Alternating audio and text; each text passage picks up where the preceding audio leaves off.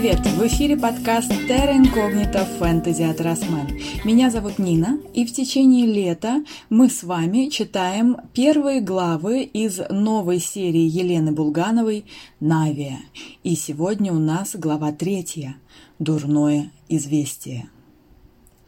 Хорошо помню, как я стояла в своей комнате у зеркала и размышляла, как одеться в школу, с учетом того, что сразу после уроков мы с Сашкой собирались рвануть в кино, а потом сидеть в кафе в торговом центре, где и сам кинозал. А погода, если верить прогнозам, и сегодня будет все еще теплая и солнечная, хотя осень давно в разгаре. Подумав, заменила белую блузку на тонкий светло-бежевый свитер с вышивкой. В гимназии нашей с формой строго, но под жакетом не будет заметно. Зато можно вместо куртки надеть симпатичный светло-синий плащ. По фасону похожий на френч, со стоячим воротником и двумя рядами крупных желтых пуговиц. Ботинки у меня горчишного цвета, высокие под край плаща. И еще нужно порыться в шкафу и отыскать шелковый шарф цвета охры. Мать в Лондоне специально к плащу подбирала, а уж вкус у нее точно есть. А у меня со вкусом слабенько. Просто я обожаю все оттенки желтого и синего. Зато красный терпеть не могу. Даже резиночку в волос для домашнего пользования такого цвета не куплю.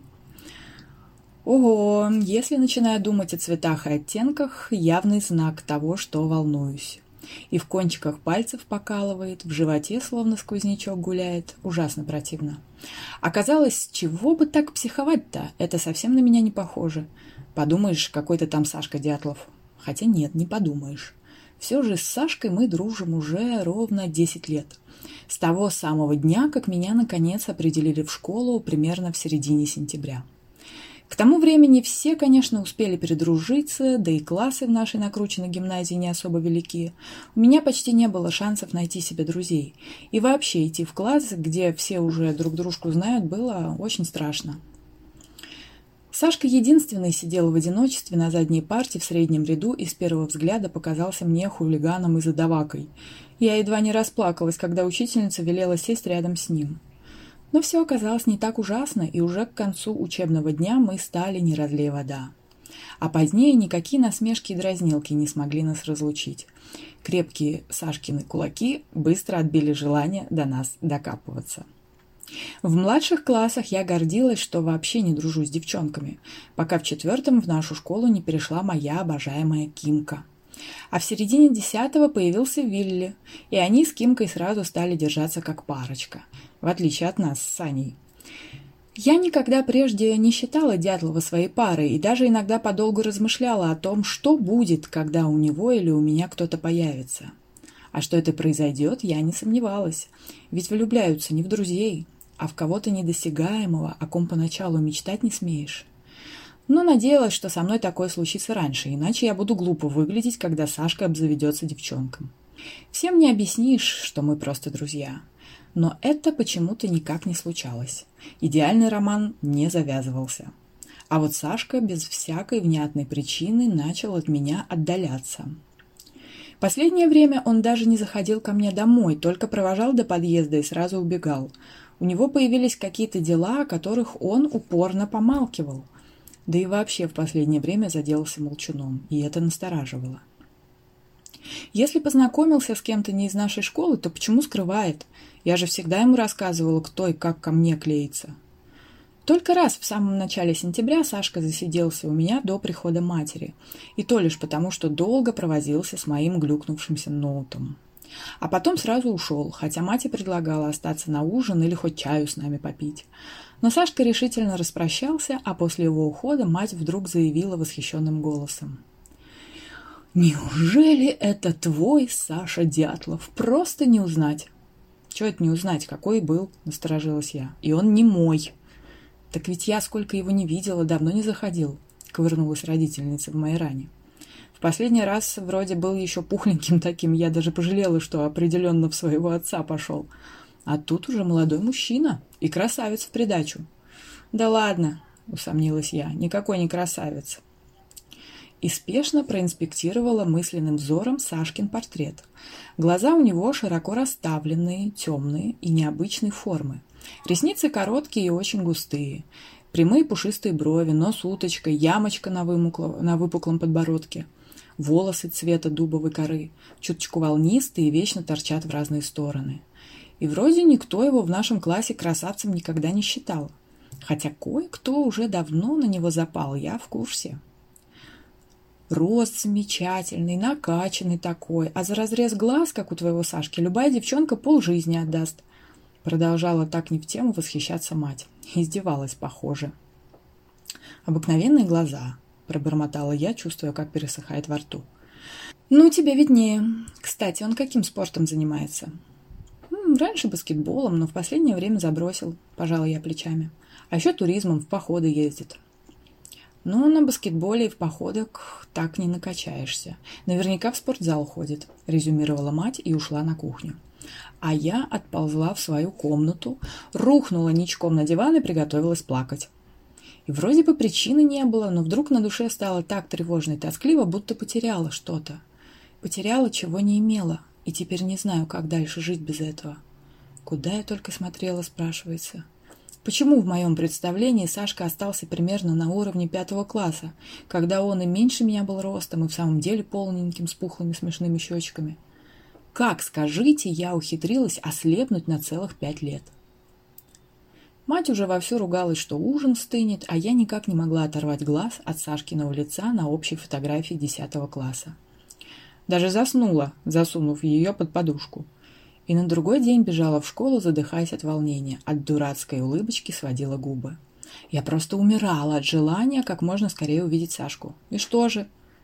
Он всего лишь коротко мне кивнул и уткнулся в тетрадь по алгебре, в которой что-то дописывал торопливо, не иначе десятый вариант решения задачи. Он же у нас чертов математический гений. Я плюхнулась на стул рядом, хотя вообще-то мы сидели с Линой за второй партой у окна, а Дятлов с, с Мажикайсом за нашими спинами. Но на переменах часто менялись местами, вот и сейчас я опустилась рядом с Сашкой, подождала немного, не обратить ли внимания. Нет, даже головы не повернул. Тогда я достала одну из наших общих детских фоток, подсунула ему под руку. Сашка на секунду замер, болезненно поморщился. «Бери. На дух не выношу свои старые фотографии. Можешь меня отрезать, а свое мне подарить. Ты тут очень миленькая». Почему не выносишь? Ты такой смешной был, как медвежонок. Да, вот потому и не выношу. Ой, да ладно, ты же изменился. А, а я? Я изменилась? И снова подтолкнула к нему фотку. Саня на нее оценивающе глянул, потом перевел взгляд на меня, уронил голову сначала на одно плечо, а потом на другое. Хм, даже не знаю, что сказать, чтобы не отгрести. Вы же, девчонки, терпеть не можете меняться. Вот только не надо меня обобщать. — взвилась я. «Думаешь, мне бы хотелось сейчас выглядеть как в третьем классе?» «А, ну, тогда перемены на лицо, конечно же», — заверил меня друг, даже по плечу потрепал. «И ты оправдала все ожидания. Слушай, извини, я тут кое-что хочу доделать до звонка». Я молча вернулась на свое место. Стало очевидно, что на самом деле никаких перемен Сашка во мне не увидел. Ну, то есть увидел, конечно, но не осознал. Не обновилась я в его сознании, проще говоря. С тех пор прошел почти месяц, и я со страхом замечаю, что Сашка продолжает отдаляться от меня.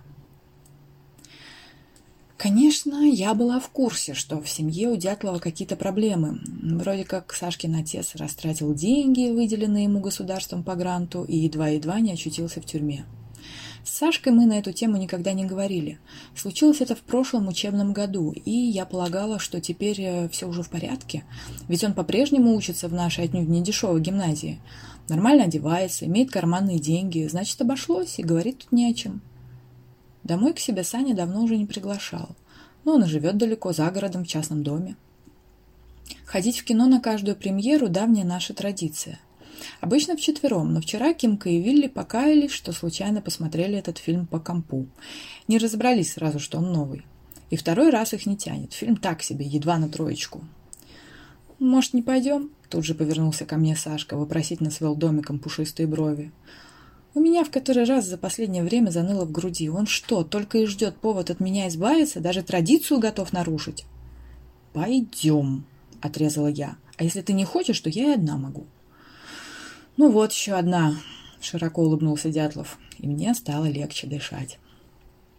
И вот сейчас все мои надежды сосредоточились на сегодняшнем походе в кино. Как будто он должен был все изменить в правильную сторону.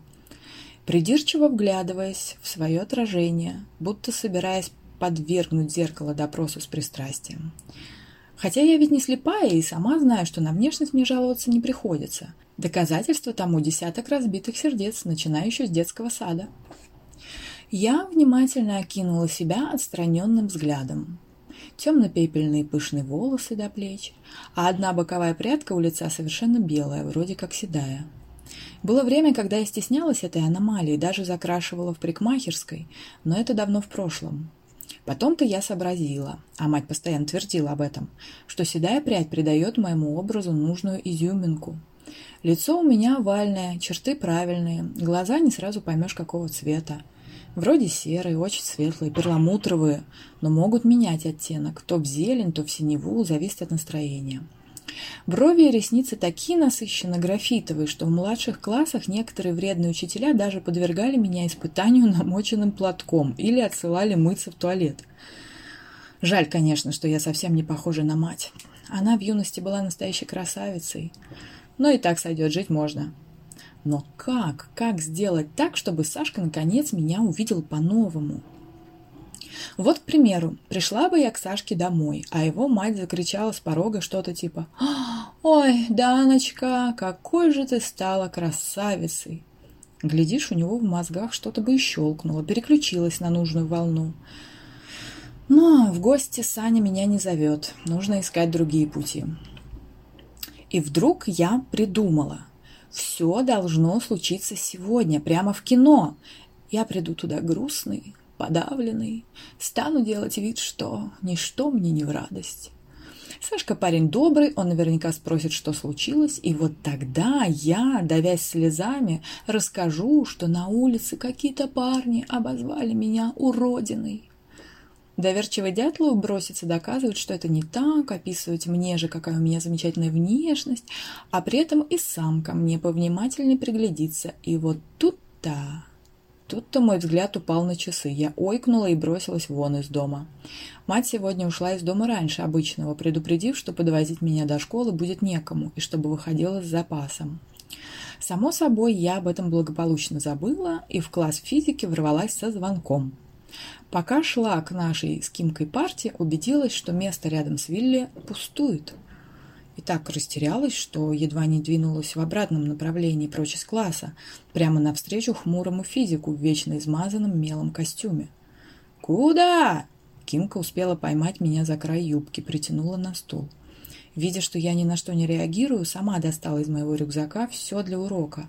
Руки мне сложила, воротник школьного жакета поправила. Вот для чего нужны настоящие друзья. Пока она все это проделывала, я как раз сообразила, что Сашка отбыл на математическую олимпиаду в Питер, и что он предупреждал меня об этом вчера, но клятвенно обещал успеть к сеансу и уже забронировал на него билеты. Я счастливо выдохнула. Учебный день пролетел быстро, и в два часа я уже входила в ТЦ, заранее навесив на лицо маску скорби и печали. Сашку я приметила со спины, он у кассы выкупал наши билеты. Подошла, постучала пальцами по плечу, он повернулся. Я... Я охнула и отшатнулась. Правая щека у моего друга была рассечена, от носа до уха тянулся тонкий, заклеенный, стягивающим пластырем порез. Вокруг расплывался синячище разной степени багровости. «Сашка!» — ахнула я. «Кто тебе так врезал?» «Ты о чем?» «А, это!» Дятлов потрогал пальцем щеку, словно восстанавливая в памяти события. «Ты о чем?» «А, это...»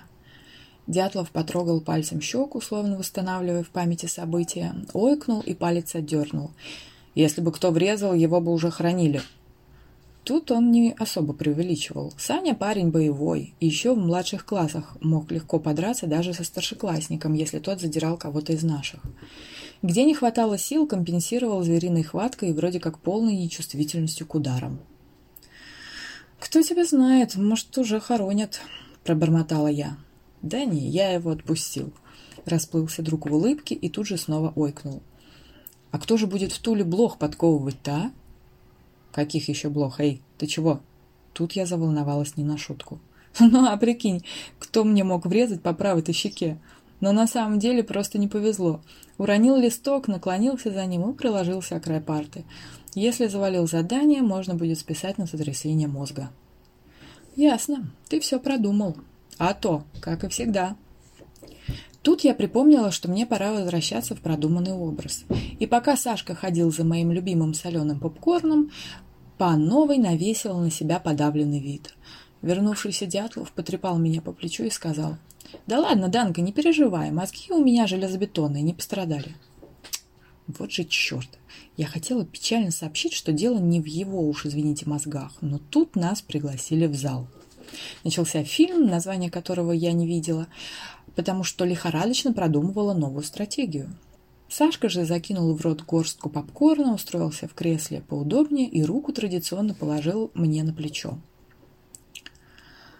Может, шепнуть ему, что мне не до фильма и сразу отправиться в кафе?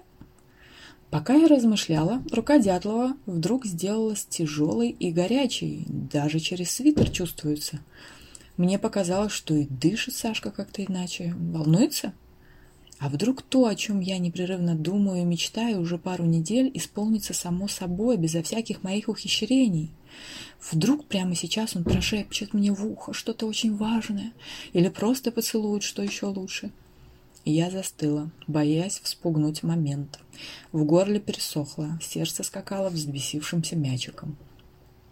Но прошла минута, другая, ничего не происходило. Я осторожно повернула голову, собираясь поддержать Сашку ласковым взглядом и мягкой улыбкой. И едва не заорала на весь зал от досады. Этот тип преспокойно дрых, откинув голову на спинку кресла.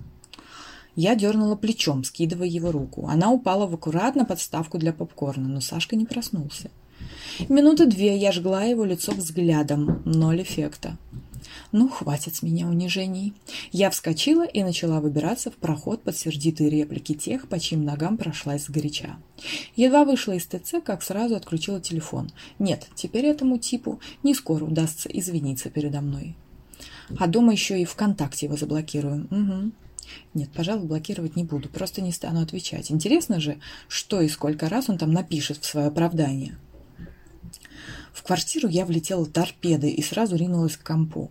Если Сашка уже проснулся и осознал, что по телефону я недоступна, то должен был, по идее, рвануть в личку, извиняться, звать обратно, в кафе. Открывать сообщение не буду. Так, погляжу. Но, к моему негодованию, ничего я там не обнаружила. Даже в сеть Дятлов не выходил. Может, так и дрыхнет себе сладко? Фильм ведь еще не кончился. — Мать возникла на пороге моей комнаты, незаметно позвала с порога. «Да она, если не слишком занята, переодевайся и приходи на кухню». «Картошку чистить не буду, у меня маникюр совсем свежий», — заволновалась я. «Ой, да уж без тебя все начистилось», — хмыкнула мать, уходя. «Просто хочу с тобой поговорить». Я метнула еще один свирепый взгляд на экран и поплелась следом за родительницей. На нашей просторной кухне готовка, оказывается, шла полным ходом. На столе уже остывала моя любимая кабачковая икра, в граненой вазочке желтел салат мимоза, не менее обожаемый. Все выглядело так, будто мы готовились к приходу гостей, хотя я ни о чем таком даже не слышала. Гости обычно приходили ко мне, мать компании не собирала, а родственников у нас не было. «Мам, мы разве кого-то ждем?» – не удержалась я от вопроса. «Нет, это тебе, на пару дней», – с каким-то странным голосом, без всяких эмоций отозвалась мать. «Не поняла». И тут мать заговорила быстро, словно бы виновата, и при этом не поворачивалась ко мне лицом, помешивала жаркое. «Данка, мне давно нужно было тебе сказать, но все как-то не было случая. У меня небольшие проблемы со здоровьем. Но ты не волнуйся, ничего ужасного. Просто твоей маме нужно будет немного подлечиться. Подлечиться это как? Насторожилась я. Меня сгонять за лекарствами? Есть рецепт? Нет, лекарств не нужно, спасибо. Просто завтра я лягу в больницу всего на один день на процедуру. А, так пару раз, а потом мне сделают операцию. У тебя опухоль, да? Мама обернулась и глянула на меня такими виноватыми глазами, что я сразу все поняла. Ноги противно затряслись, я по стеночке доплелась до табуретки. Знавала я такие истории, и они редко заканчивались хорошо. Так, дочка, только спокойствие. Уже взяла себя в руки мама. Ничего страшного, все под контролем. Через пару месяцев мы об этом даже не вспомним, обещаю. Будем жить, как прежде жили. Мне стало чуточку легче дышать. Раз мама так настроена, то, наверное, все обойдется. Она ведь у меня любительница раздувать историю из каждого пустяка, а тут наоборот. Когда тебе... Когда в больницу? Ложусь завтра утром, будничным голосом ответила мама. То есть нельзя даже сказать, что ложусь, там дел на пару часов. Я могла бы сразу уйти, но врачи настаивают, чтобы еще сутки оставалось под наблюдением. Но ничего не поделаешь, пришлось им уступить, иначе грозились погнать в Питер. Значит, в пятницу уже к твоему возвращению из школы я буду дома. Я встрепенулась. «Мам, может, мне пропустить пару дней? Лучше с тобой побуду, рядышком посижу». Но мама тут же пригрозила мне шутливо кулаком. «Даже не думай. Я прекрасно одна справлюсь. Буду в волю читать и смотреть фильмы. А ты спокойно занимайся обычными делами. И, Данка...» Голос матери чуточку изменился. Я вскинула на нее глаза. «Ты ведь помнишь наш уговор, да? Ты уже совсем взрослая дочка. Я могу доверять тебе?» «Можешь». «Слово?» «Угу», — отозвалась я рассеянно, раздумывая, не взмолиться ли прямо сейчас, чтобы мать объяснила мне все эти странности. Раз уж она о худшем сказала, так чего теперь таиться? Я глянула на мать, как она уныло горбится над плитой, но старается выглядеть бодрой, даже веселой, и решила ее не мучить. Сейчас уж точно был неподходящий момент. Итак, это была третья глава э, новой серии Елены Булгановой «Нави» и первого романа в серии «Западня». Как всегда, хочется продолжать читать дальше. Возможно, я прямо сейчас запишу для вас и четвертую главу. Мы решили, что теперь каждая новая глава будет выходить по средам. Ищите ссылочку в нашей группе Terra Incognito, ну и, конечно, подписывайтесь на наш подкаст-канал. До встречи через неделю. Пока!